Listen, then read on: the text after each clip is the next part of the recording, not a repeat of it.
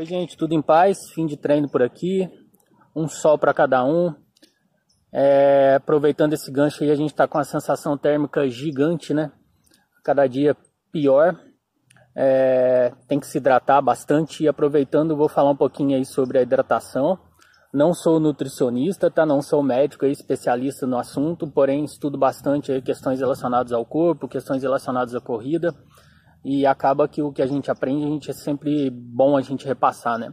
Então, o primeiro mito, né, se hidratar somente quando tem sede, é uma coisa aí que os especialistas já disseram que é errado, tá? Que a gente deve sempre se hidratar conforme algumas orientações, conforme alguns, alguns critérios, alguns parâmetros. É, o ideal, por exemplo, é começar a se hidratar duas horas antes, uma hora antes de cada treino, de cada prova, para a gente já chegar com a sensação de hidratação aí no, no talo, digamos assim, né? Chegar com o tanque cheio, não esperar o tanque esvaziar para depois a gente querer recompensar aquilo, vai atrapalhar sua performance, vai atrapalhar seu rendimento e tudo que é proveniente aí da desidratação.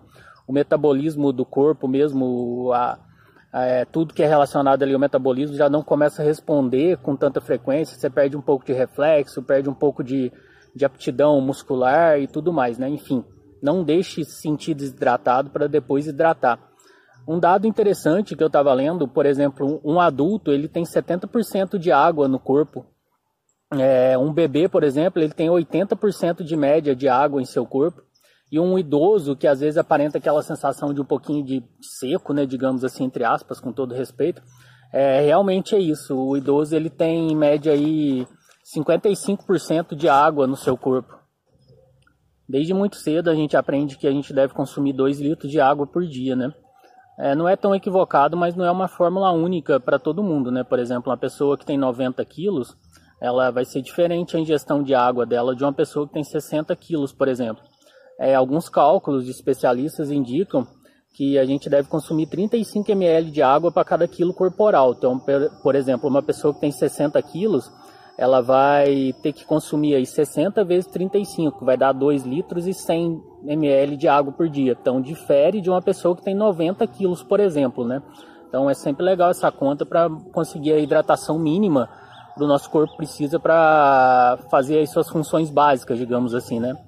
Existem muitos aplicativos também que lembram a gente tomar água, tá? Depois eu vou deixar aí uma lista tanto para iOS quanto para Android aí no vídeo, aparecer no, no durante a edição. É, tem muita gente que tem dificuldade de fazer essa, essa lembrança né, de tomar água, não tem, não tem tanta costume. Esses aplicativos eles ficam até um pouco chatos, que eles te ajudam bastante aí, né? Por fim, você vai aprender que não precisa nem mais do aplicativo. É, quanto que a gente deve tomar de água durante o treino? Não existe um limiar correto, né? Vai variar muito do treino, da intensidade, se você toma gel, se você não toma se você leva aí um isotônico, se você não leva, teu peso, teu tipo de treino e tudo mais, né? Mas é, existe assim alguns parâmetros, né? Por exemplo, durante a prova, um corredor deve consumir aí no mínimo 200 ml de água a cada 30 minutos de atividade, respeitando sempre a sensação de sede, né? Então, o indicado aí um, uma métrica assim, não para todo mundo é 200 ml a cada 30 minutos. E ao final da prova, por exemplo, é sempre recomendado a gente se pesar antes de uma prova, por exemplo, uma prova pesada, né? E se pesar antes de uma prova pesada é ótimo.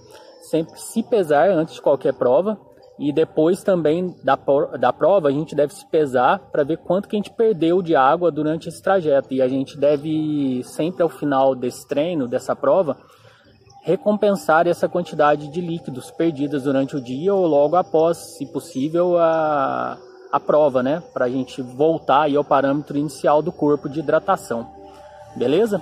Deve ter vazado alguns áudiozinhos aí do pessoal chegando aqui no parque, mas tá tudo certo. Espero que o recado tenha ficado bem dado aí. E lembre-se sempre, tome água. Forte abraço, bons treinos.